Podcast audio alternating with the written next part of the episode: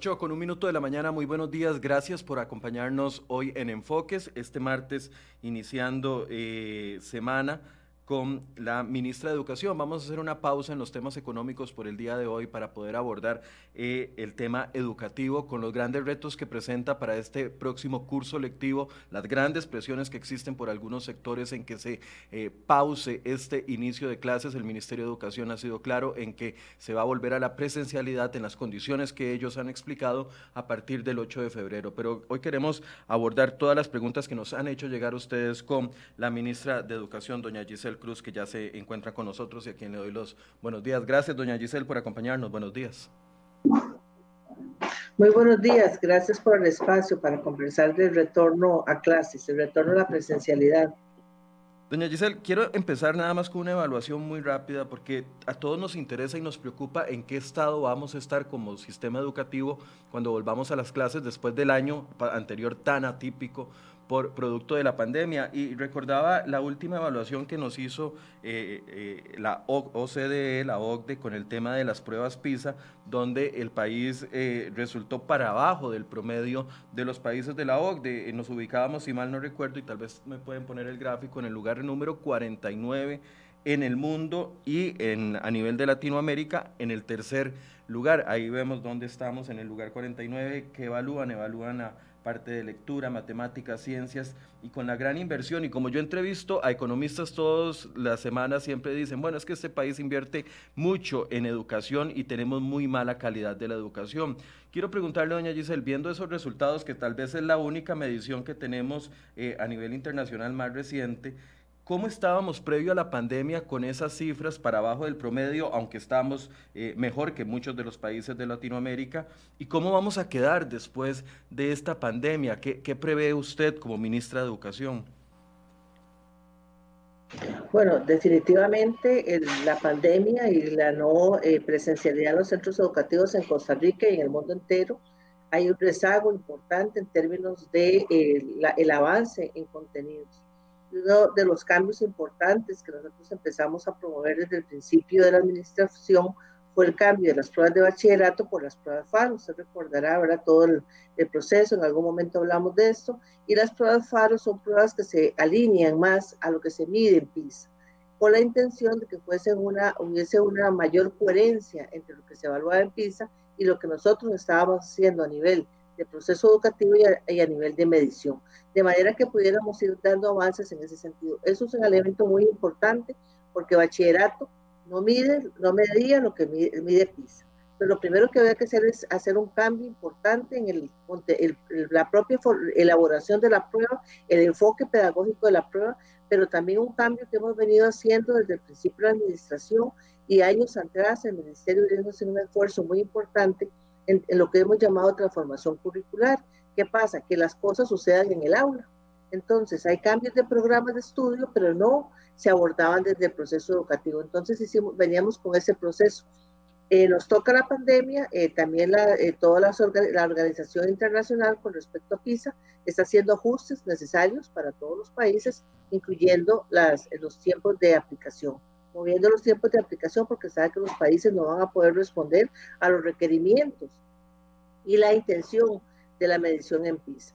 Pero hay algo más importante que eso, que ayer lo hablaba en la comparecencia, es que para mejorar la calidad de la educación en nuestro país tenemos que hacer esfuerzos importantes y es lo que venimos trabajando en el programa de eh, el desempeño docente, es el cambio en la contratación docente, mejorar los perfiles de contratación. Eso pasa por el trabajo que estamos haciendo con el servicio civil, pasa por el proceso de evaluación docente y pasa también por el proceso de acompañamiento a los docentes. Y eh, los procesos de contratación, ¿qué significa eso? Significa ajustar los perfiles a las necesidades que tiene, las intenciones que tiene el Ministerio de Educación Pública con eh, las nuevas demandas mundiales de un tipo de educación qué es lo que requieren nuestros niños, niñas y jóvenes. Entonces, eso es sustantivo. Pasa también por los cambios importantes que tienen que hacer entonces las universidades formadoras de docentes desde la formación inicial. Nosotros empezamos con un cambio importante en el 2019, que fue cambiar el perfil de contratación de las maestras de preescolar. Lo digo maestras porque son mayoría mujeres. Las maestras de preescolar, de manera que hoy en el Ministerio de Educación Pública para contratar una docente que imparta preescolar tiene que ser bilingüe y tiene que demostrar su habilidad, su dominio lingüístico en una banda de C1. Entonces, si queremos una Costa Rica bilingüe, si queremos una Costa Rica que se mueva hacia, hacia una educación de calidad, a una educación que sea la educación que requieren nuestros niños y nuestros eh, jóvenes para insertarse al mundo laboral, para tener las habilidades y las competencias cognitivas y sociales en un mundo globalizado, tenemos que hacer cambios eh, estructurales importantes. Y eso es lo que venimos trabajando, haciendo cambios desde aquí. Y el último elemento, que no es menos importante, es el proceso de acreditación de las carreras. Eh, en general deberían de acreditarse cualquier carrera que se imparta, pero las carreras de educación en particular, que es lo que me interesa, para hacer esa mejora también de formación.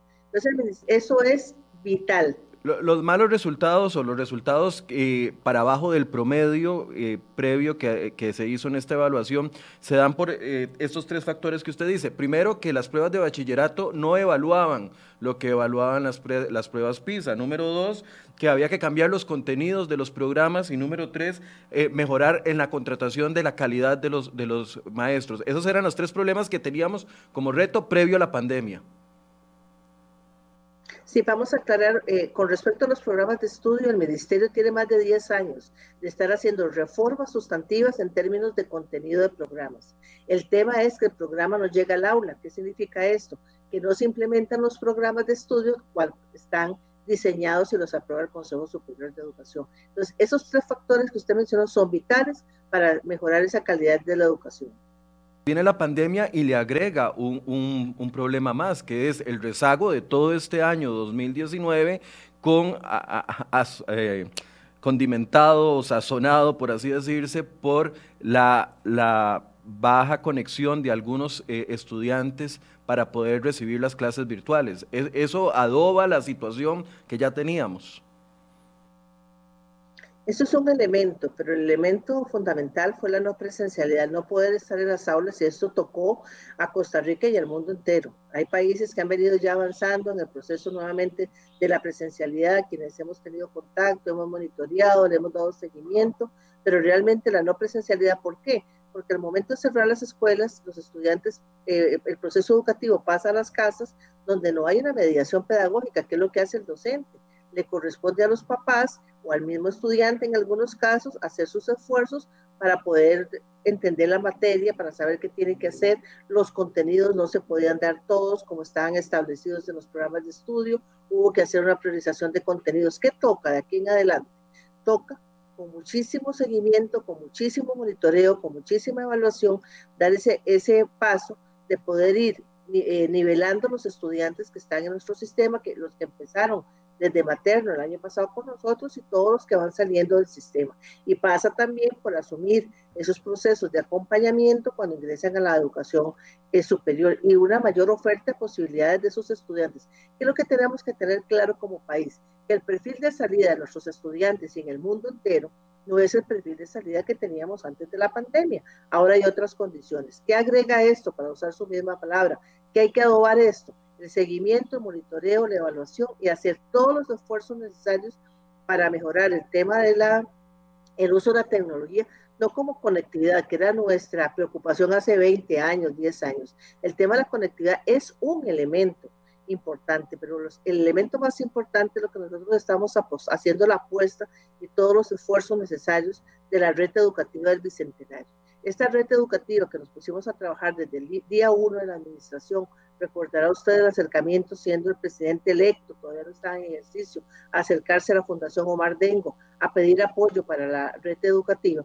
Se hizo el diseño de la red, que es un diseño bastante complejo, y bueno, hoy estamos con la mitad de las escuelas, casi la mitad de las escuelas en un cartel que está siendo revisado por la Contraloría y para que le dé el banderazo de salida. Y ahí tendríamos al 2021 una red educativa en 2.130 escuelas queda la segunda parte, 2.500 escuelas. Y es ahí donde tenemos que hacer esfuerzos, es ahí donde nosotros hemos hecho la apuesta al, al proyecto de ley del Programa Nacional eh, de Telecomunicaciones y Alfabetización Digital, que pasa no solo por estas herramientas tecnológicas, sino también llevar la capacitación, la inducción, la em, preparación de los ciudadanos en el uso de la tecnología, porque no pasa solo por el tema de la escolarización de los niños y niñas y jóvenes en las escuelas, pasa por las familias, pasa para la necesidad de inserción laboral, en fin, tenemos que dar ese salto como país, porque exigimos hoy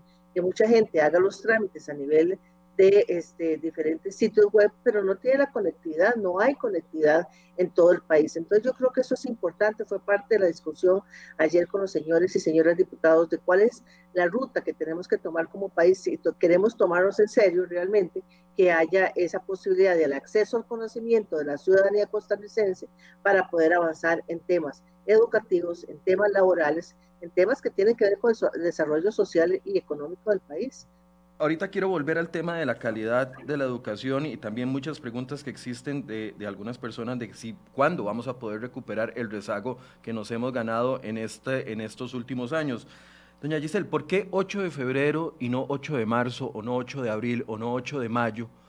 La vuelta a la presencialidad? ¿Por qué tiene que ser 8 de febrero, entendiendo de que existe una gran presión por parte del sector sindical de que los maestros deberían de estar vacunados previo a volver, no solo por la seguridad de los maestros, sino también por la seguridad de los estudiantes, que sabemos que también pueden contagiarse de la COVID-19? ¿Por qué esa decisión? Nosotros teníamos, eh, perdón, una, eh, una apuesta, eh, una, con una fecha horizonte en septiembre, no pudimos, eh, siempre hemos buscado la forma del retorno a la presencialidad lo antes posible, sabía, por sabemos que entre más esté lejos el retorno a la presencialidad, mayor se ensanchan las brechas, tenemos grandes retos, como por, ejemplo, el, buscar la reincorporación de esos 18 mil y resto de personas estudiantes que se fueron del sistema, tenemos que hacer el proceso de 100 mil estudiantes que tienen que hacer la prueba de convocatoria, que nosotros llamamos estrategia de promoción, para que avancen en su nivel. Eh, no todos los estudiantes tienen las condiciones en sus hogares para poder avanzar en el proceso. Entre más retardemos el ingreso, y siempre va a haber algunos eh, temores, siempre va a haber algunas complejidades. Entonces, entre más retardemos el proceso, más nos va a costar atender este rezago educativo y, se ensancha la brecha con respecto a las brechas educativas y eso lleva también, por supuesto, el ensanchamiento de las brechas sociales y económicas. Tenemos que retornar a la presencialidad para empezar desde ya a recuperar ese proceso de nivelación de aprendizajes. Tenemos que recuperar los estudiantes que se desconectaron, se desvincularon. Tenemos que sostener que no haya más exclusión y tenemos que también atender a los estudiantes en términos de eh, eh, también los comedores, porque tenemos que ir abriendo los comedores. La alimentación es para los estudiantes, para que estén vinculados con el centro educativo, para que tengan una buena nutrición, que eso es básico, es indiscutible. Entonces, entre más tengamos la posibilidad de poder ingresar, ¿qué pasa eh, para el 8 de febrero? Tenemos los protocolos, tenemos analizado cada centro educativo, eh, conocemos más de la pandemia, sabemos el comportamiento que pasa desde los 0 a 19 años, tenemos eh, las condiciones en el país, unas mejores condiciones para esta situación y también muchos países han vuelto a la presencialidad sin la vacuna. Costa Rica hace un esfuerzo como un país avanzado en estos términos y tenemos ya, eh, vamos caminando con la vacunación. Entonces fue un elemento muy importante. Ya estaba la vacunación, ya teníamos los protocolos, conocemos más de la pandemia y el rezago educativo se ensancha si no empezamos lo antes posible. Ahora, son 4.000, según lo que, la cifra que usted dio ayer en, en, la Asamblea Legislativa, son aproximadamente 4.000 estudiantes, eh, perdón, 4.000 profesores con factores de riesgo mayores a 58 años, de una totalidad de cuántos profesores en el país.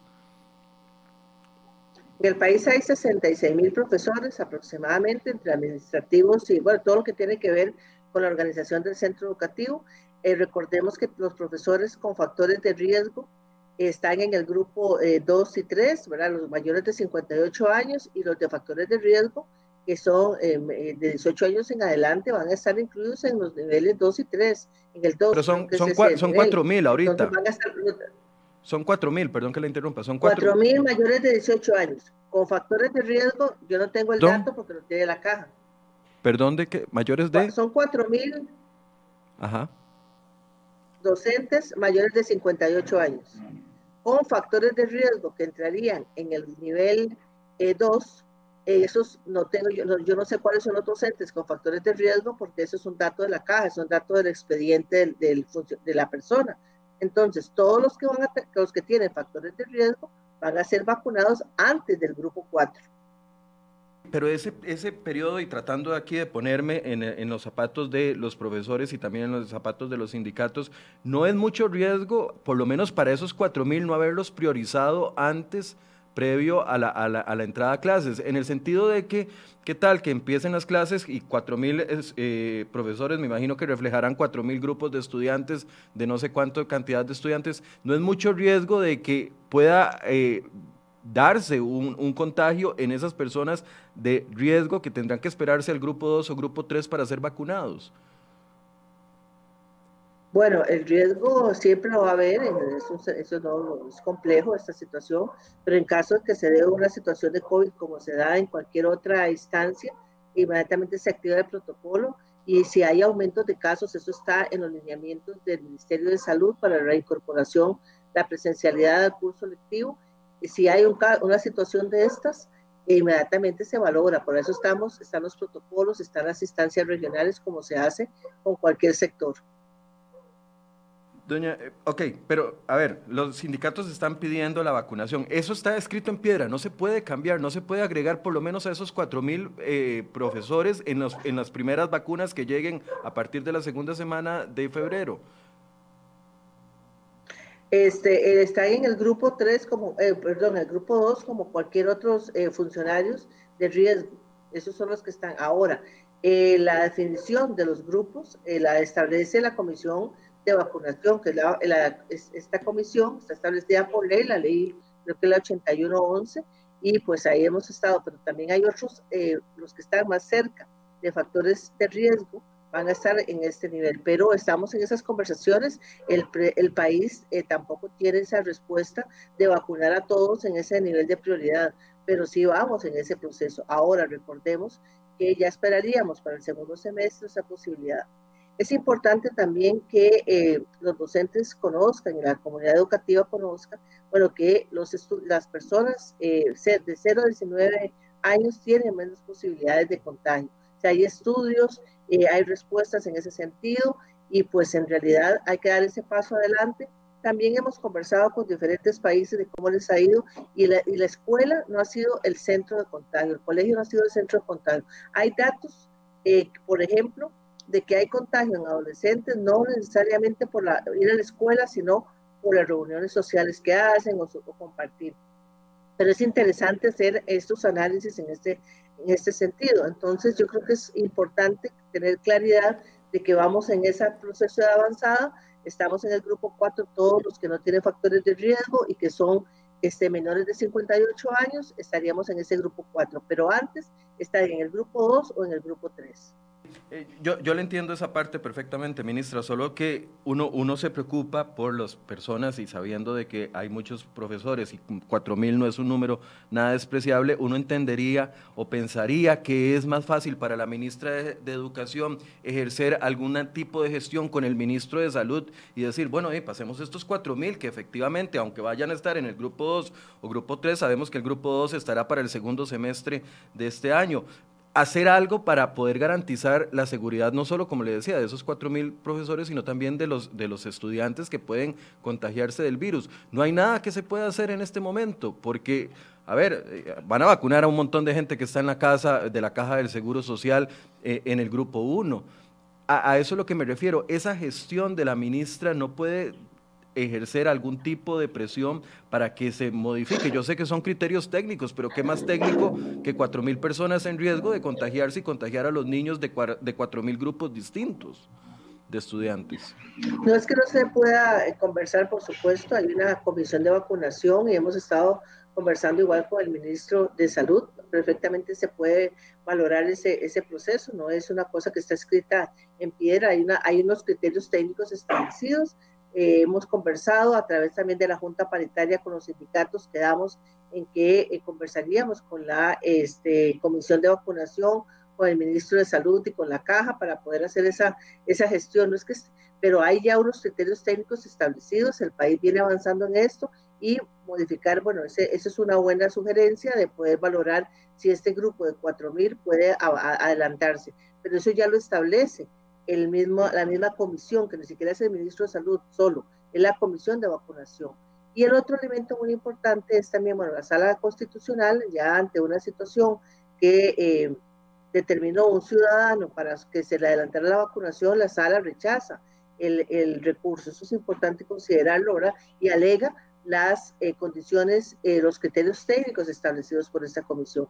Pero no, es, las conversaciones se han venido dando, hay una conversación todavía pendiente en ese sentido para ver la situación del esquema de vacunación, pero como le digo, es una, la comisión ya ha establecido esos criterios técnicos que eh, la misma Organización Mundial de la Salud reconoce que Costa Rica tenga una comisión para definir el proceso de vacunación pero las conversaciones están abiertas. Siempre, las hemos, eh, siempre hemos hablado con el ministro de Salud, casi que todos los días atendemos cuestiones de, y sobre todo por este retorno a la presencialidad. Eh, señora ministra, ¿usted me puede explicar el concepto de burbuja que manejan ustedes en el Ministerio de Educación?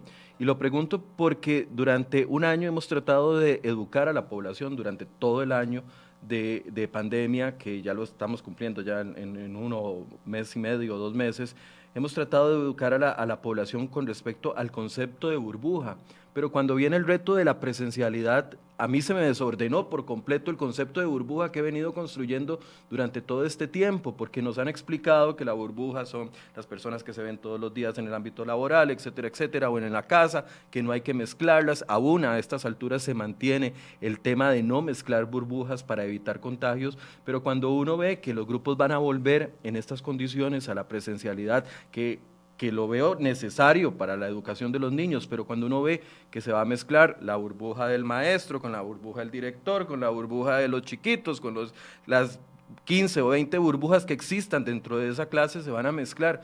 No es mucho el riesgo, doña Gisela.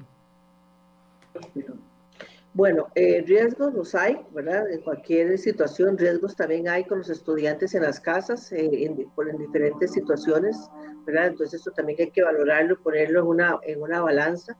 Nosotros lo que hemos dicho es que en la clase el estudiante, por ejemplo, conviven esos estudiantes con distanciamiento de 1,8, los protocolos establecen, el estudiante va a tener siempre su mismo espacio físico donde sentarse y a partir de ahí, esos también, esos estudiantes son los que salen al recreo. Ese distanciamiento hay que, hay que eh, trabajarlo, por supuesto.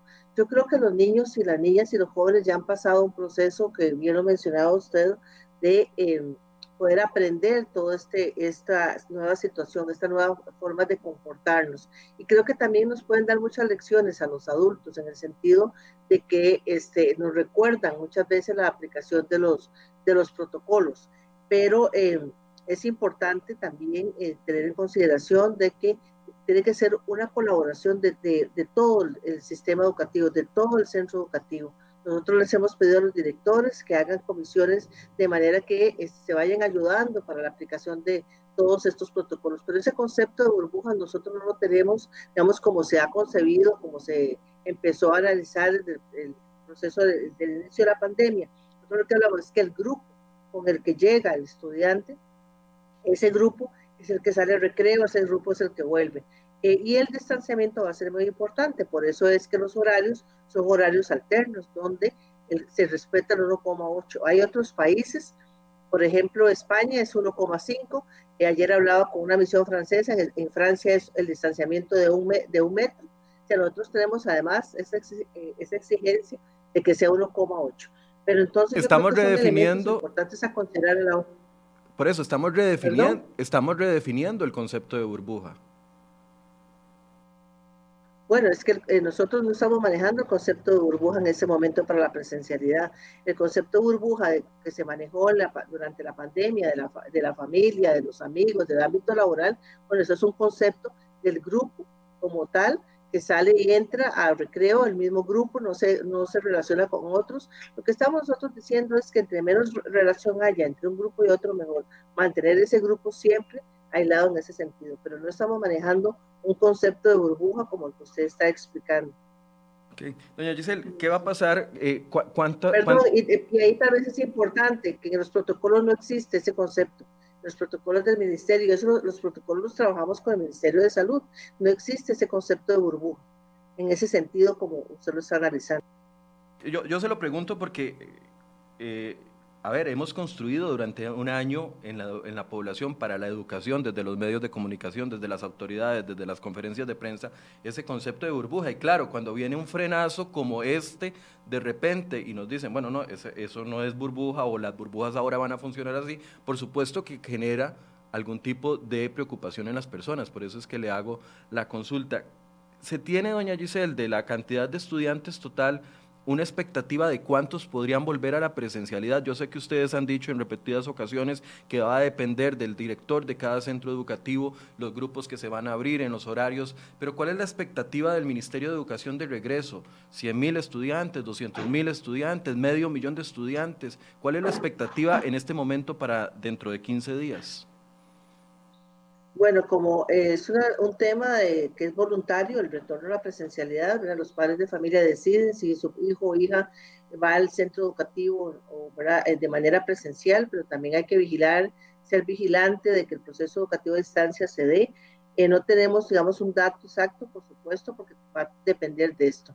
Vamos a saber eso los primeros días de febrero en el momento que, pero eh, el momento que ya ingrese el curso lectivo. Ahora, la expectativa es que lleguen la mayoría de estudiantes a la posibilidad de la presencialidad. En esa alternancia que depende de las condiciones del centro educativo puedan llegar dos días o tres días o cuatro días. ¿Por qué esto? Porque hay centros educativos que tienen las condiciones de infraestructura, tienen la cantidad de matrícula eh, necesaria y pueden retornar a la presencialidad más días atendiendo el aforo de 1,8. Eh, entonces, ¿por qué privarnos de esa presencialidad, de esa posibilidad de la presencialidad?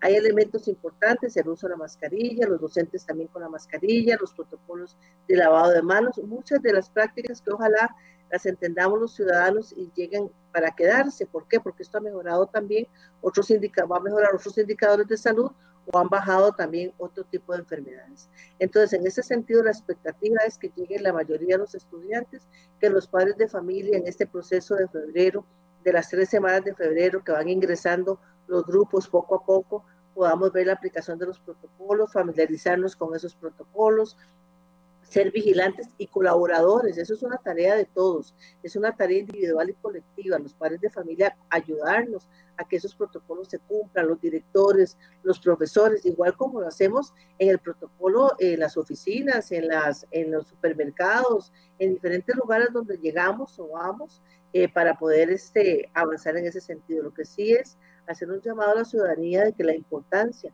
del retorno a la presencialidad es, es vital para la vida eh, de las personas, de las niños, niños y jóvenes. Es importante volver a tener ese vínculo con el centro educativo. Es importante eh, volver a, tener esa posibilidad de un retorno seguro, de un retorno paulatino, ¿verdad? Irlo eh, valorando. ¿Por qué? Porque el rezago es muchísimo y no solo en contenidos, es que eso a veces no lo entendemos. Es un rezago también a nivel del desarrollo integral de la persona el tema de la salud mental, el desarrollo de habilidades sociales, tiene que ver con lo que pasa en el centro educativo. La expectativa de ustedes es que llegue del millón, tenemos un millón de estudiantes, ¿correcto? Esa es la cifra, alrededor, más o menos. Doscientos mil. De, de, ese millón doscientos mil, la expectativa de ustedes es que llegue la mayoría de ese millón doscientos mil, por lo menos una vez por semana a clases. Así es. ¿Qué va a pasar con los niños? De manera que nosotros hemos Sí, señora, termine, termine, termine la frase, perdón. No, eh, de manera que, de manera que el diseño que hemos hecho para poder eh, dar esas clases también le permite al docente eh, retomar los contenidos en el aula. El estudiante tiene tareas que ir a hacer a la casa y retorna nuevamente para ese proceso de dudas o de avanzar. Entonces ya empieza un proceso de interacción con el contenido pedagógico para poder nivelar esos estudiantes. Va a garantizar de que si un padre, yo tomo la decisión como padre de familia de que no quiero enviar a mi hijo porque siento que es mucho el riesgo, porque no existe la vacuna para los menores de 18 años, porque eh, puede que el maestro eh, pueda contagiar a mi hijo. ¿Qué, ¿Cómo se va a garantizar? De que vaya existiendo algún tipo de nivelación entre lo que van recibiendo los niños que vayan a ir a la presencialidad, aunque sea una vez por semana, y los que del todo decidan los padres, no los vamos a enviar.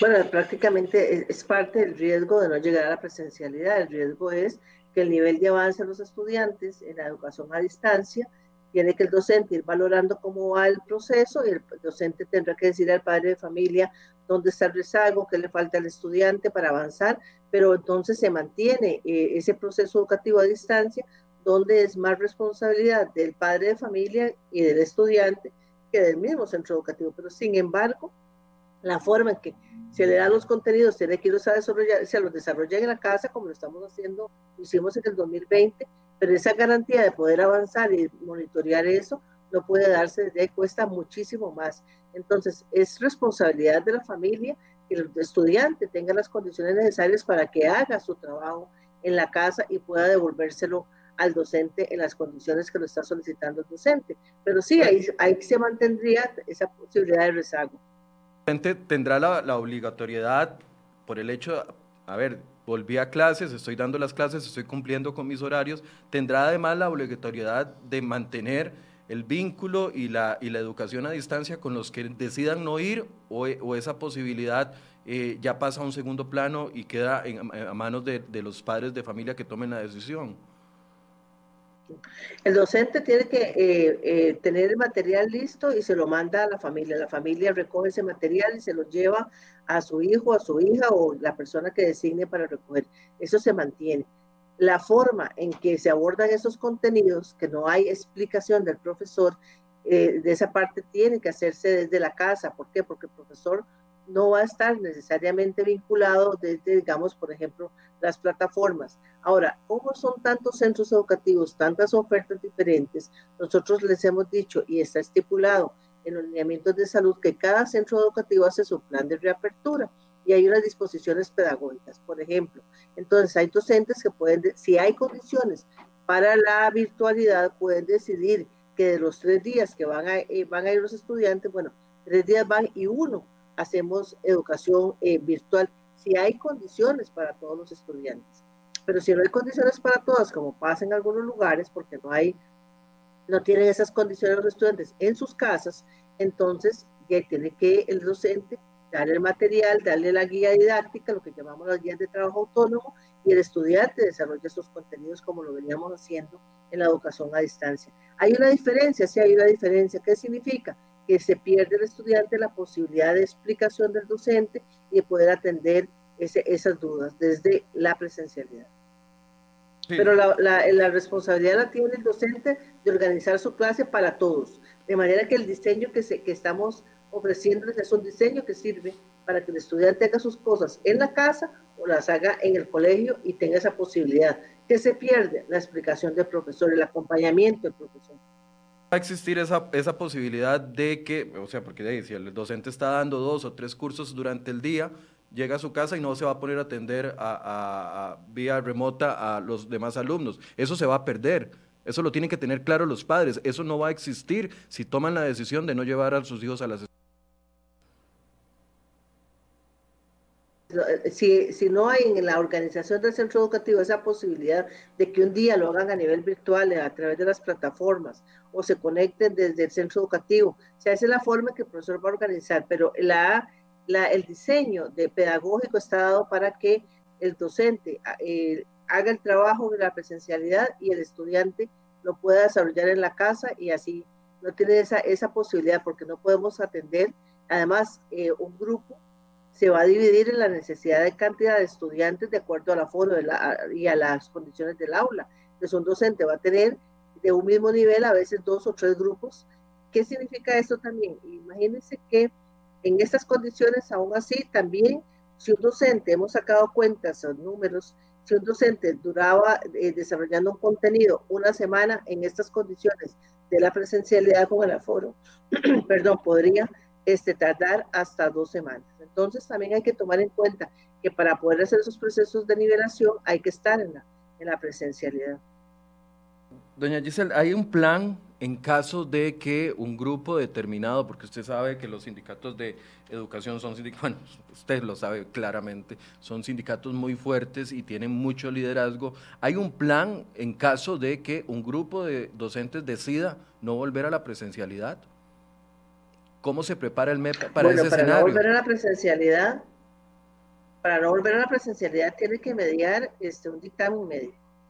La posibilidad de que un docente se pueda ausentar. No, porque somos funcionarios públicos, tenemos un trabajo y el trabajo se cumple de acuerdo a las disposiciones que da el patrono. En este sentido es importante considerar esto. El otro elemento es que en la reunión de la Junta Paritaria, la última que yo estuve presente la semana pasada, un, un punto de acuerdo muy, pero muy, muy importante es que vamos, se conformó una comisión para estar vigilante de ese proceso de la presencialidad. Y cualquier situación que se dé en un centro educativo, en una... En una, en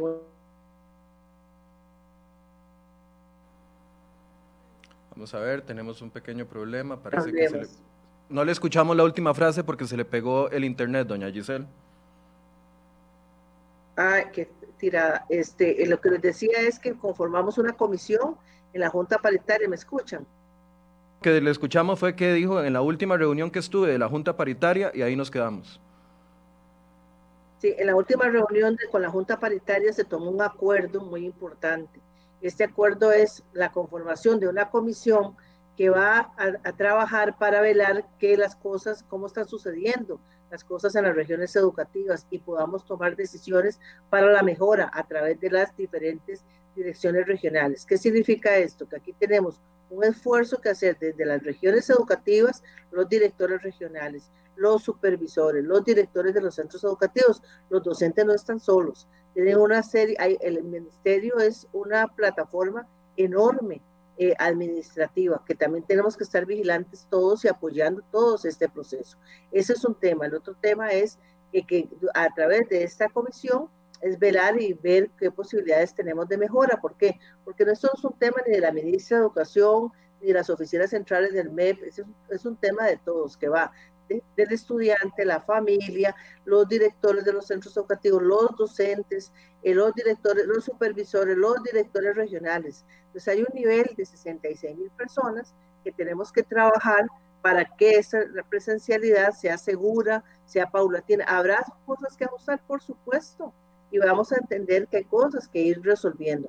Cuando hay un caso de contagio, se valora con las unidades, los entes rectores de, regionales de salud, bueno, qué hacer, ahí está en el protocolo establecido qué hacer. Tuvimos reuniones también con los alcaldes, las alcaldesas, a quienes agradezco, nos están ayudando en la distribución de suministros de limpieza en más de 600 centros educativos. ¿Por qué? Porque han comprendido también que esto es importante el retorno a la presencialidad y es un asunto también de la comunidad local. Entonces, los alcaldes y alcaldesas apoyando, están las áreas rectoras de salud, las comisiones de emergencias, o sea, el país tiene toda una plataforma que eh, puede y debe apoyar este proceso de retorno a la presencialidad porque es una situación extraordinaria y nuestros niños y niñas y jóvenes tienen un derecho a la educación y esto pasa también por la mejora del país en todo sentido. Un rezago educativo es un rezago que en años que se traduce en problemas sociales y económicos. Entonces, la única posibilidad de que un docente no se presente el próximo 8 de febrero a, dar eh, lecciones en las condiciones que lo está estableciendo el MEP en los protocolos es que tenga un dictamen médico o una incapacidad. Es la única opción que hay en este momento. Una incapacidad. Una incapacidad por, por algún factor de salud. Igual que usted está hoy en su trabajo, si no tuviese, entonces no podría estar igual que cualquier funcionario en cualquier situación. Ok, hablemos un poco de los, de los que han quedado atrás en este proceso. Usted hablaba ayer y, yo entendí, a ver, hubo varios diputados, José María Villalta le, insistió en el tema, eh, eh, Ivonne, siempre se me olvida la... Eh, Acuña también, la diputada independiente, le insistió en el tema. se nos están quedando, o la cifra oficial dice que 18 mil alumnos se perdió el contacto con ellos completamente. Y José María Villalta le insistió a usted de que esa cifra era, estaba infravalorada porque en realidad tenía que explicarnos qué es contacto con, los estudiantes. Y entonces él hablaba de que si le pusieron un mensaje de WhatsApp, entonces ya hubo contacto y entonces ya no está dentro de las estadísticas. ¿Podemos confiar en esa cifra de 18 mil estudiantes solamente en un año tan atípico y en donde sabemos que teníamos los grandes y tenemos los grandes problemas de conexión, de conectividad con los alumnos? ¿Esa cifra es certera, doña, doña Giselle? Esas cifras salen de nuestros registros de información que entregan los directores de los centros educativos. Ellos como funcionarios públicos dan fe de que esos eh, datos son los que son. Eh, ahora, hay que hacer una diferencia. Si nosotros estamos hablando de que hubo eh, ese vínculo, significa que por diferentes medios, muchos lo hicieron en plataformas, como bien lo decía usted, por WhatsApp o qué sé yo. Eso no significa que no haya un rezago educativo en términos de contenidos. Y ahí es donde hay que hacer la diferencia. Ahora, esa, esa cifra es certera porque eh, los docentes la entregan y esos docentes nos están diciendo, bueno, el vínculo, se mantuvo el vínculo con los estudiantes. Nosotros hemos dado un monitoreo muy, pero muy eh, pormenorizado de todo este proceso de aprendizaje para la mejor toma de decisiones. Cuando nosotros en septiembre vimos el tema de la exclusión y los datos que estaban surgiendo de exclusión, hicimos un llamado a los directores regionales para reactivar y, ver, eh, acelerar el proceso de alerta temprana. Ahí recuperamos más de 6.000 estudiantes para el vínculo.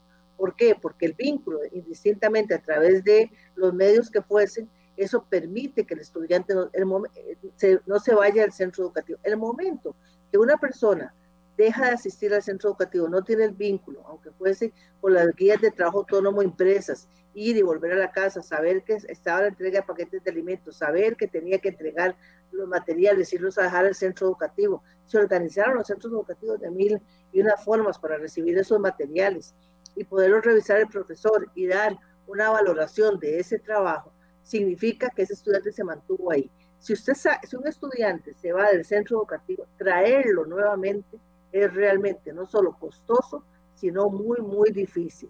¿Por qué? Porque ya no tiene interés.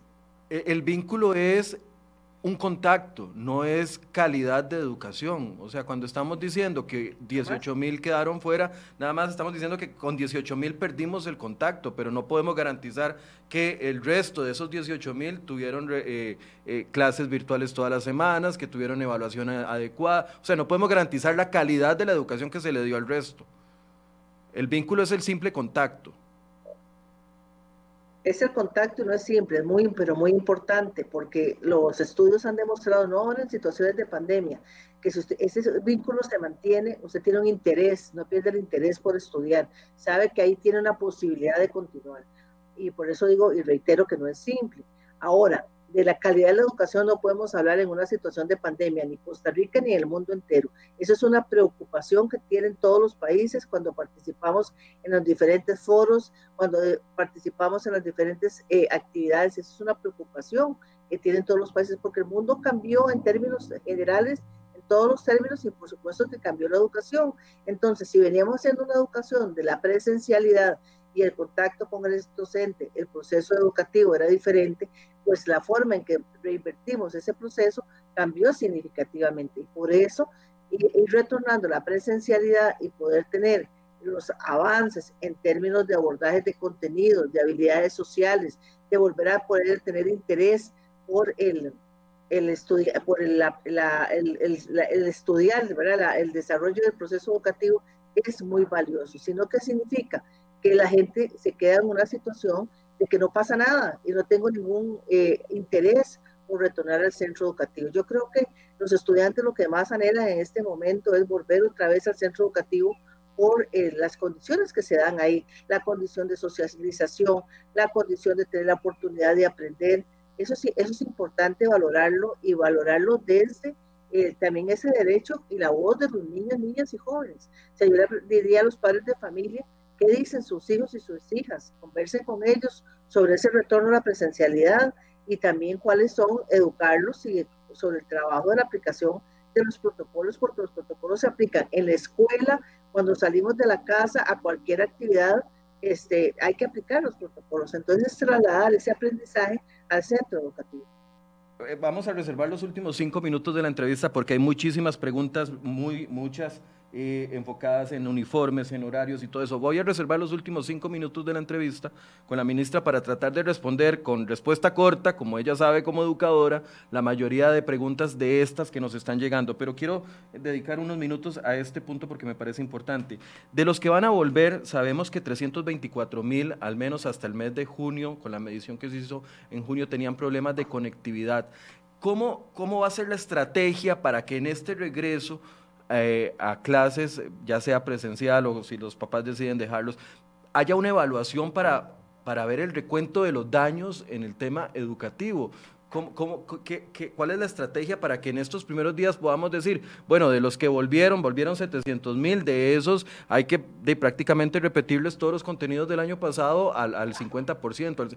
Va a haber un proceso de evaluación. ¿A qué se van a dedicar los profesores en estas primeras tres semanas de febrero eh, en términos de calidad educativa? ¿A evaluar lo que se perdió? Eh, bueno, eso ya está. nosotros en la herramienta que se llama EDIMED, los docentes les dimos una herramienta con un, eh, un documento, es un informe de logro, donde determina, ellos los profesores dicen en qué nivel quedó cada estudiante, si es en el nivel eh, este, básico, de nivel medio de nivel avanzado. Ese proceso ya está. Cada, cada familia tiene una, debe de tener una tarjeta, que es lo que conocíamos como tarjeta de calificación, que es el informe de logro, donde hay un resumen de los avances que tuvo esa persona estudiante en el proceso de aprendizaje en el 2020, en el segundo semestre del 2020. Esa valoración la hicieron los profesores con esa herramienta, con ese instrumento de logro, que nunca se había hecho en el país, una, un instrumento de logro cualitativo, y que eso se tradujo en nota, porque la nota de corte era 60 para poder pasar el, curso lectivo el año pasado. Y Costa Rica eh, apostó a esos procesos rigurosos, no, no dar el pase a todos los estudiantes. Tenía que cumplir con ciertos elementos para poder promover. Por eso hay 100.000 estudiantes que tienen que hacer la estrategia de recuperación, lo que conocíamos usted y yo en el colegio cuando soy muy joven, este, el tema de, de la convocatoria, ¿verdad? que daba mucho susto, de que va a convocatoria. Son 100.000 estudiantes que tienen que ir a convocatoria en febrero. Entonces, este instrumento fue una evaluación. el profesor sabe. Esa evaluación fue una evaluación esa evaluación que se hizo fue una evaluación eh, verdadera, certera, objetiva. Porque muchos dicen, de, hubo una promoción de 96% porque le regalaron la nota a todos. Bueno, yo no me atrevería a decir que los docentes le regalaron las notas a los estudiantes. Los docentes son profesionales, tenían las herramientas, se las dimos con mucha seriedad. Les dijimos cuál es el instrumento de logro, tenían que llenar ese instrumento de logro y con ese instrumento de logro es lo que le hemos dicho a los directores, tomen en consideración esos estudiantes que estuvieron menos vinculados, que tienen niveles bajos para que puedan ir más días a las clases para reponer. Pues ellos, cada profesor tiene, cada, y cada familia, es que no solo la tiene el profesor, la tiene la familia. El docente tenía que entregar ese informe de logro a principios de diciembre para que las familias supiesen en qué nivel de conocimiento quedaron sus hijos. Eso es importante retomar ese. Pero la, esa evaluación, igual que podría cuestionarse si la en, tiempos que no fueron de pandemia, pero las herramientas se les dieron para que hicieran ese proceso. Hicimos grandes esfuerzos como Ministerio de Educación Pública para darle las herramientas. Hay docentes que hicieron otro tipo de herramientas muy válidas, yo las conocí, las enviaban, pero tenían que cumplir con ese instrumento. Entonces, esa es la base para poder decir, quedaron en este nivel y esta es la necesidad de recuperación de aprendizajes y por eso yo hablo que la recuperación de aprendizajes no se va a dar solo en el 2021 ni en el 2022, va a requerir de un proceso sostenido, de un esfuerzo del Ministerio de Educación Pública y del país para poder acompañar a estos estudiantes. No se vale decir, bueno, la pandemia afectó a todos y afectó también ese nivel de logro, hay que acompañarlo. No se vale decir que es un tema del estudiante o de la familia, es un tema país donde tenemos que hacer los esfuerzos necesarios para poderlos ir llevando este, en ese proceso de logro de aprendizaje, que lo están haciendo todos los países en el mundo. Ok, voy a, voy a ir con este periodo de pregunta, de respuesta breve, doña, doña Giselle, porque mucha gente tiene muchas preguntas, entonces le agradezco que sea lo más concisa posible para tratar de abordar todo lo que nos están preguntando en redes. Shirley Ortiz, ¿qué pasa con los maestros con hipertensión con dictamen de VICE?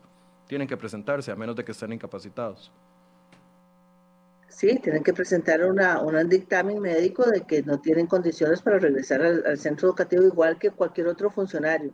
Si cualquier otro funcionario en este momento, lo que no sea el sector de educación, tiene un dictamen, una incapacidad, pues se puede esa incapacidad no va a trabajar y se hacen las disposiciones. No hay excepciones en ese sentido por la situación de la pandemia. Es una, es una enfermedad, es una situación que tiene que justificar. Carol Gómez, ¿por qué los colegios privados están entrando el 2 de febrero y no están dando la opción virtual si trabajaron todo el año eh, anterior virtualmente? No sé, si esa no sé si esa afirmación es correcta, eh, lo primero que debo aclarar. Bueno, sí, sí, no sé si es correcto, si todos los colegios privados lo están haciendo así, los colegios privados eh, tienen que acogerse a las disposiciones que están en los lineamientos de salud y los protocolos, igual que los colegios públicos, así es que tomarán en consideración los elementos y las condiciones. Si están volviendo todos a la presencialidad, es porque eh, tienen las condiciones del aforo y, y pueden hacer las disposiciones sanitarias que están allá. Tienen que cumplir con los protocolos exactamente igual que cualquier centro público y públicos que no tengan con las condiciones adecuadas para la presencialidad deberán de seguir con el programa de manera virtual. ¿Perdón? Los, los colegios privados y los públicos y escuelas privadas y públicas, los centros educativos, no importando si son públicos o privados, si no tuvieran las condiciones, porque tienen orden sanitaria de cierre en el caso de los públicos o porque en el caso de privados no tienen la capacidad de aforo, etcétera, etcétera, cual sea la condición, si no pueden ofrecer la presencialidad, obligatoriamente tienen que empezar el, curso lectivo virtualmente. No, no virtualmente, es educación a distancia, porque no podemos generalizar, no todos los estudiantes tienen la posibilidad de tener educación virtual. Hay limitaciones en ese sentido por las conectividades en los hogares y las posibilidades. En no todo el país hay una cobertura, ya lo hemos dicho, ahora en términos de la, de la posibilidad de tener un buen internet o un dispositivo. Entonces ahí hay que revisar las condiciones que tiene cada centro educativo. Si un, centro educativo tenía tres aulas y, tenía ahí 100 estudiantes, tiene que dividir esos 100 estudiantes en esas tres aulas cumpliendo con el aforo y ver en qué momento hay, eh, cuántos días de presencialidad se pueden dar. Y lo demás se hace en educación a distancia. Cata Chavarría, ¿por qué no hablan de cuándo van a entrar los demás niveles? Solo se ha dicho que entran los niveles grandes el 8 de febrero, pero ¿qué podemos esperar para los demás niveles? Bueno, yo los, eh, con todo respeto, eh, hay que revisar los protocolos y las disposiciones pedagógicas. Lo que dijimos es que en las tres semanas de febrero, el 8 de febrero, entran los niveles mayores de cada centro educativo, depende si es un kinder, una escuela o un colegio. ¿Ok? y los demás días los directores disponen cuánto van a ir ingresando, entran los décimos, los undécimos, hasta que completen su matrícula, eh, de qué días entra cada uno. Por eso es que el horario lo tiene que hacer el director, de acuerdo a la cantidad de matrícula, cantidad de aulas disponibles. Esos tres, tres semanas de febrero es para hacer todo ese proceso de ajuste para el ingreso. Pero no es que solo entran los quintos años, eso es una idea errada que, se ha posicionado es que todos tienen que entrar en esas tres semanas en algún momento. ¿Cómo es? ¿Que ¿Por qué los mayores? Bueno, para que nos puedan ir ayudando en esa aplicación de los protocolos y van siguiendo los demás niveles, pero todos los niveles ingresarían. ¿Hasta cuándo hay plazo para que los, los eh, directores de los centros educativos presenten el plan y los padres tengan claro cuándo van a entrar sus, sus niños? Si el 8 de febrero mando al que está en cuarto año del cole y a los que tengo en la escuela los tengo que aguantar eh, a, un, tiempo más, ¿cómo procedo? ¿Cuándo, hasta cuándo tienen los directores esa, ese plazo para presentar esa hoja de ruta para, para los diferentes grupos? O ya debería estar Los presentado? Los directores ingresan, están en vacaciones, ingresan al centro educativo en estos días, la primera semana de febrero, tienen que comunicarle a los padres de familia qué día entra su hijo y a qué hora entra su hijo, cuáles son los horarios establecidos en ese sentido. Van a tener que tener tres semanas de ajustes, entonces ahí los padres de familia también tienen que ser comprensivos de que van a ingresar unos niveles, van ingresando otros y ahí y no dudo que durante esas tres semanas va a haber que darse ajustes porque es muy compleja la, toda la logística que tienen que desarrollar. Pero la primera semana de febrero ya los padres de familia sabrán si, su hijo de cuarto grado, qué, qué semana entra y qué día entra y cuál es el horario que tiene, por ejemplo. Por dar un ejemplo de cuarto grado, igual los de quinto y de sexto. Wilson Chacón dice, hay centros educativos que aún no tienen el protocolo. ¿Eso es cierto, doña? Eh, doña, perdón, doña Giselle. Sí, yo sé que la, eh, ministra se está riendo porque antes de, antes, de, antes de que empezara la entrevista yo le dije que no me cambiara el nombre, porque yo nunca le cambiaba el nombre a ella y me tuve que quedar callado en este momento porque se lo cambié. ¿Hay centros educativos que no han recibido el protocolo, doña Giselle? Bueno, nosotros mandamos por correo masivo, todos nuestros funcionarios tienen un correo electrónico ya los, los, protocolos se enviaron por correo electrónico a todos los docentes, se, están en la página, en el sitio web del MEP hace varios días, están, se enviaron las disposiciones pedagógicas, les hicimos también, comprendiendo la complejidad, una, una guía, una guía, una matriz para que los directores se guiaran con esa matriz y pudieran hacer como un tipo checklist y decir, bueno, con, este, con esta guía yo puedo ir haciendo la organización de mi centro educativo. Si solo llega un alumno de un grupo, ¿se mantiene la presencialidad, la estrategia de presencialidad, aunque haya pocos alumnos? por decisión de los padres? Bueno, eso es un tema que tiene que valorar cada director del centro educativo. No pueden tomar decisiones porque llegó un día uno. O sea, tenemos que ver que esto es complejo, que los padres de familia este, tienen que ir tomando esa, esa determinación, pero no podemos tomar decisiones eh, radicales por un día o por dos días. Hay que ir viendo el comportamiento en los primeros meses y tomar esas, esas decisiones en ese sentido. Lo que tenemos que tener claro que nuestra eh, mística como docentes es dar ese servicio educativo ver la posibilidad, la mayor posibilidad de que los estudiantes estén a presencialidad y como lo hemos hecho, esos datos de tener el 96% del estudiantado vinculado con el centro educativo. Yo tengo que revisar las cifras de otros países, es porque la mayoría de los docentes hicieron los esfuerzos para que esos estudiantes se mantuvieran vinculados. Ahora hay que hacer el esfuerzo para retornar a la presencialidad en un retorno seguro ir con uniformes, preguntan y también preguntan sobre las listas de eh, útiles, si se va a emitir lista de útiles este año, ¿cuándo? Bueno, eh, nosotros hemos dicho que en este hemos sido muy flexibles, comprendiendo la situación económica y, el año pasado de los estudiantes no pudieron, muchos ni siquiera estrenar los uniformes ni de muchos útiles, entonces que los padres de familia hagan un recuento de lo que tienen en la casa y con eso este, los estudiantes. Aquí lo importante es, si no hay un uniforme completo eh, para el, retorno a la presencialidad, pues el padre de familia podrá ir poco a poco este, completando el, uniforme de ese estudiante, igual los útiles. Lo importante es eh, eh, tener las condiciones para poder llegar a esa presencialidad.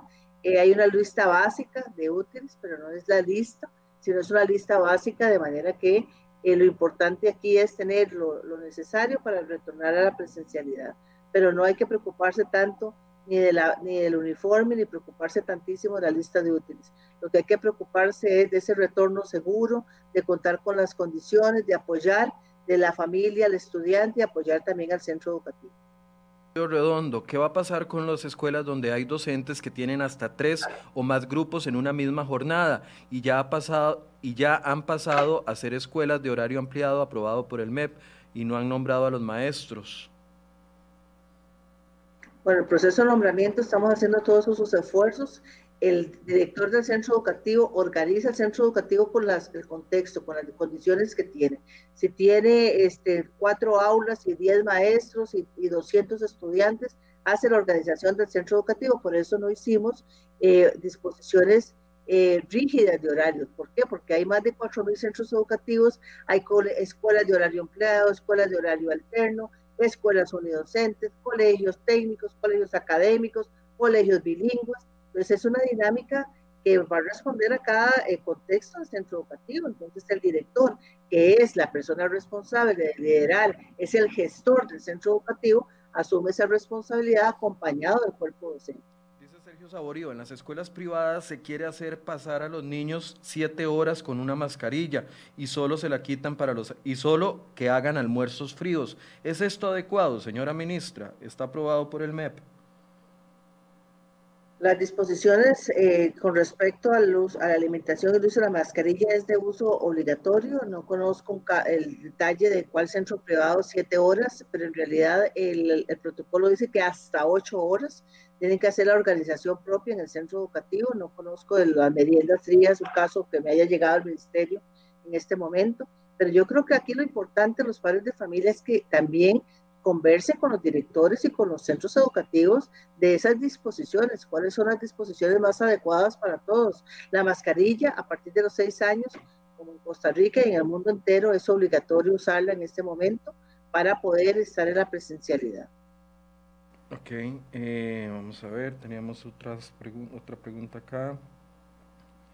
¿Cuál sería el detonante a medio camino para volver atrás con la presencialidad? O sea, podría existir, no sé, si se presenta un porcentaje X de casos en una escuela, porque, a ver, no, no hay que engañarnos, eso va a pasar en alguna de las escuelas del país, son más de 4.000 centros educativos. En algún centro educativo va a haber un brote de COVID-19 y se van a enfermar alumnos y, y, y, y profesores ¿Cuál va, ¿Qué dice el protocolo con respecto a esto? Si se enferma el 15%, se suspende la presencialidad o se, se suspenderá solo por, en ese centro educativo por algún tiempo para limpieza. ¿Cómo funciona esto? Que preocupa mucho a la gente, doña. El protocolo tiene establecido que en caso de se termine un caso de COVID en estudiantes o en docentes, eh, hay un protocolo que establece, bueno, la separación, esa persona se va para la casa, el estudiante también, su círculo más cercano, se revisa la situación, por supuesto que hay que hacer la limpieza y valorar si es un caso que tiene relación con un aumento de casos en ese circuito escolar o en esa provincia educativa, hay que analizarla con la Rectoría de Salud, en eso está establecido así, y tomar las decisiones para poder ver si son casos en aumento en relación con centro educativo para eh, entonces tomar esas decisiones. Pero esto está establecido en el protocolo, lo hemos hablado mucho con el ministro de Salud, cuando y las áreas rectoras de salud. Por eso no es un tema solo de las jerarquías. Las áreas rectoras de salud tienen que estar atentas de estos procesos. Y así lo hemos hablado y así hemos hecho N cantidad de reuniones. Hay un equipo del Ministerio de Salud trabajando directamente con el Ministerio de Educación para poder atender esta, esta situación. ¿Y qué pasará con las pruebas FARO? Bueno, están establecidas las pruebas FARO para aplicarlas en el año 2021 haciendo los ajustes necesarios. Queremos dar ese paso de la aplicación de las pruebas, pero ya se hicieron eh, los ajustes necesarios en ese contexto. Y por supuesto que está establecido en el calendario escolar, que ya también se les envió a los docentes por correo masivo el calendario escolar, que es un calendario digital. Este año es totalmente digital, no hay calendario impreso y ahí están establecidas las fechas en el calendario escolar. Los invito a revisar el calendario para que están las fechas no solo de, FARO, sino de la organización del curso lectura. Eh, bueno, hay muchísimas más preguntas, pero yo creo que muchas se podrían responder si, si la ministra nos da eh, tal vez en dónde podemos ubicar esos protocolos para los padres de familia que todavía los desconocen. Algunos dicen no han llegado a los centros educativos. La ministra dice eh, insta a los directores y maestros a que revisen el correo electrónico oficial del MEP donde están ya esos enviados. Pero para los padres de familia que tienen todo este mar de preguntas, y yo sé que ya usted se nos acabó el tiempo, ¿dónde pueden encontrar esa información para que eventualmente eh, la gente pueda informarse al respecto? Eh, bueno, los, este, los protocolos están en la página del, MEP, en el, sitio web de nosotros.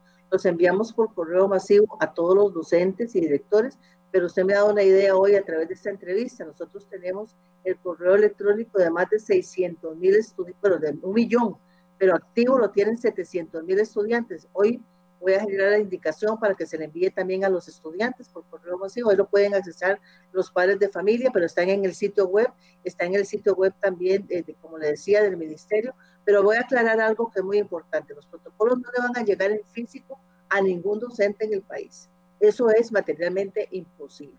Y además no podemos hacerlo de acuerdo con las eh, impresos, no, o sea, no lo podemos hacer, eh, es imposible, pero están en el sitio web. Yo creo que la tecnología este, nos puede ayudar en ese sentido, pero vamos a hacer ese envío a los estudiantes el día de hoy, por lo menos el, los lineamientos de salud y las disposiciones sanitarias, las pedagógicas son muy de los docentes, pero vamos a enviar eso a los estudiantes para que los padres de familia también revisen con sus hijos los correos electrónicos. La mayoría de los niños menores de edad, quien revisa el correo electrónico son los papás. Ok.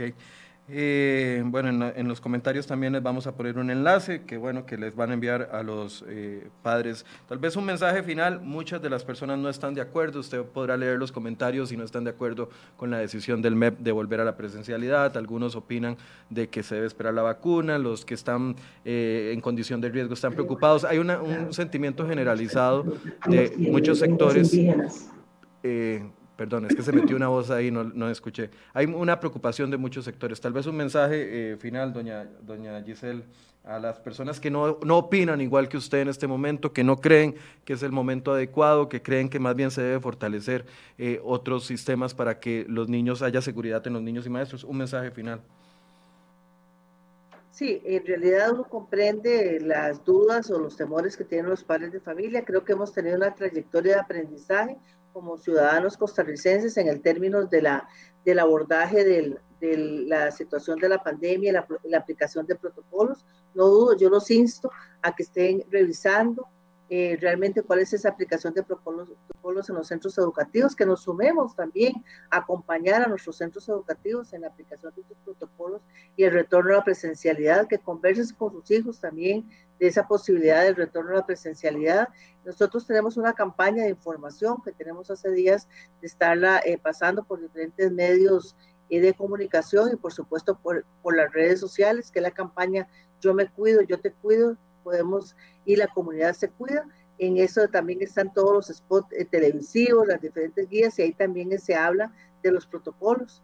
Entonces es importante también la atención a esta campaña de información que está pasando por diferentes medios de comunicación y el manual ilustrado con información de los protocolos relacionados con la dinámica del centro educativo. Esta campaña tiene ese manual ilustrado que también vamos a hacerles llegar para que ustedes también nos hagan el favor de divulgarlos pero es importante poner en balance la posibilidad de ese retorno a la presencialidad. Hoy en el modelo Costa Rica eh, trabaja y se cuida, ¿verdad? Tenemos casi la apertura de muchos servicios de orden económico y, en muchas instancias, pero yo creo que el que tiene que sumarse ahora es la educación, y así lo están haciendo muchos países en el mundo, no les está yendo mal, pero si hay que tomar decisiones, es un riesgo, pero creo que lo más importante es todos eh, tomar esa responsabilidad, esa posibilidad del retorno a la presencialidad. Por supuesto que no va a ser la última entrevista que vamos a tener con la ministra respecto a esto. Vamos a estar esperando el regreso a clases para que doña Giselle también nos pueda atender en ese momento y poder responder más preguntas. Eh, gracias, doña Giselle. Con muchísimo gusto. A ustedes las gracias por la oportunidad. Buen día. Bueno y buen día a todos ustedes. Bueno, ahí están las respuestas que eh, tenemos. Ahí el MEP también está publicando en los comentarios algunos de los protocolos. Ustedes los pueden acceder y por supuesto que vamos a generar más espacios para poder abordar este regreso a clases. Eh, mucha gente dice, ¿por qué no le pregunta eh, si ella va a estar ocho horas con una mascarilla? Bueno, los que estamos trabajando y sabemos que hay que usar la mascarilla ocho horas es incómodo, es horrible. Uno termina con la nariz rota o con las partes aquí eh, rojas, pero eh, es la forma en la que hay en este momento la posibilidad que hay para eh, poder trabajar. Yo sé que es incómodo, pero bueno, todas las preguntas que nos hagan llegar en una próxima entrevista las vamos a abordar con la ministra. Mañana quiero que les vamos a explicar junto con la ayuda de expertos en tema de impuestos cómo le va a afectar a usted el tema de renta global. El gobierno está impulsando un cambio en el pago de renta de los asalariados. Ustedes saben que todos los que paguen o los que reciban un salario mayor a los 817 mil millones eh, colones, 817 mil colones, actualmente pagamos un impuesto de renta. Bueno, el gobierno está impulsando un cambio en este acuerdo con el Fondo Monetario Internacional que va a golpear directamente el salario de las personas. Se va a bajar eh, el rango exonerado, entonces las personas que reciban salarios mayores a 600 mil ya van a tener que pagar impuesto al salario. ¿Cómo le afectaría a usted este cambio en el cálculo del impuesto de la renta o impuesto a salarios? Bueno, mañana vamos a dedicar el programa entero a explicarles. Así que los invito a que se conecten con una libretita, ojalá en mano, lapicero, calculadora, para que usted haga su propio cálculo de cómo le afectaría a usted en su salario esto o a su familia si tienen varios salarios que superan este monto. Así que los invito para que se conecten a partir de las 8 de la mañana. Gracias por su compañía, por sus comentarios, por sus críticas. Nos vemos a las 8 de la mañana.